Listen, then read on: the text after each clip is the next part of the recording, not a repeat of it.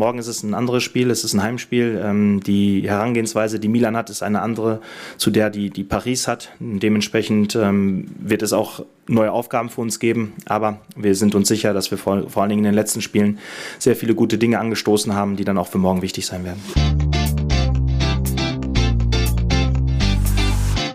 BVB Kompakt. Dein tägliches Update immer um 5. Der Einstieg in die Champions League-Saison ist dem BVB misslungen. 0 zu 2 ging das Spiel in Paris aus und heute folgt die nächste Chance auf Punkte gegen den AC Mailand zu Hause. Und ihr habt es gehört, Trainer Edin Terzic sagt, dass es heute ein ganz anderes Spiel wird.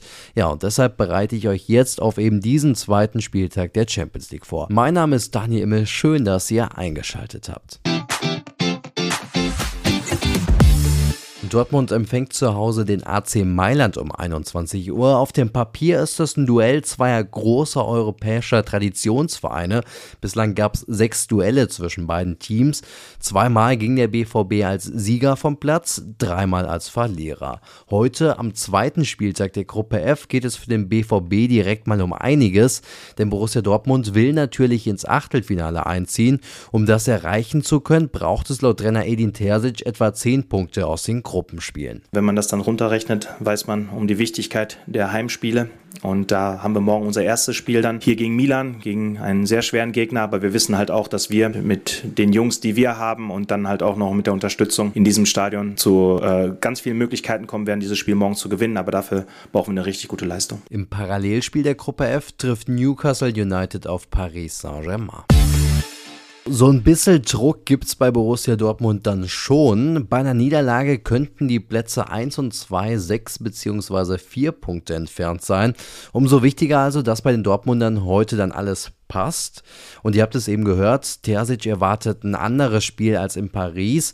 Taktisch will er sich noch nicht in die Karten schauen lassen.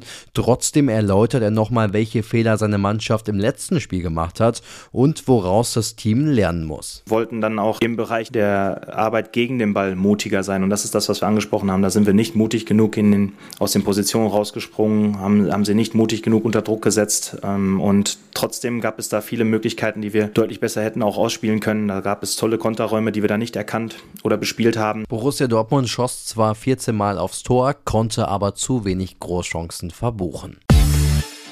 In Paris hat Terzic noch auf einen klassischen Mittelstürmer verzichtet. Das könnte sich heute Abend ändern. Aktuell scheint auf der neuner Position ja Niklas Füllkrug die Nase vorn zu haben, vor Mokoko und Aller. Und sollte der Ex-Bremer spielen, wäre es sein Heimdebüt in der Champions League. Die Jungs haben mir auch erzählt, das soll sollte schon nochmal ein Stück weit besonderer sein als Bundesliga. Im Vergleich zum Spiel gegen Hoffenheim könnte auch der Kapitän aufs Feld zurückkehren, also Emre Can.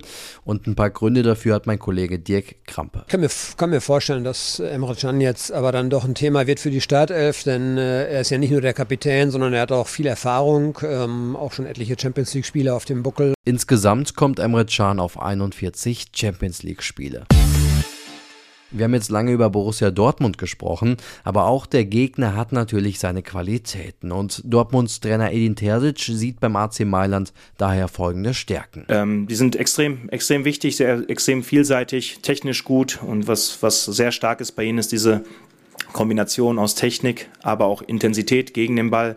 Sie sind auch in der Lage, enge Spiele zu gewinnen. Deshalb, es wird eine interessante Aufgabe für uns. Und deshalb muss der BVB vor allem auf die Mailänder Spieler Rafael Leao und Theo achten, aber auch natürlich auf die Abwehrspieler Davide Calabria und Alessandro Florenzi müsse man aufpassen, sagt zumindest Edin Terzic.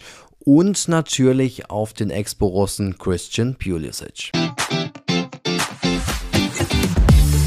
Ich hoffe, ihr seid bereit für das große Spiel heute Abend. Auf unseren RNBVB-Kanälen gibt es dazu auch eine Live-Show vor und nach dem Spiel. Schaut da gerne mal rein. Ich wünsche euch viel Spaß dabei. Mein Name ist Daniel Immel. Wir hören uns morgen wieder. Tschüss.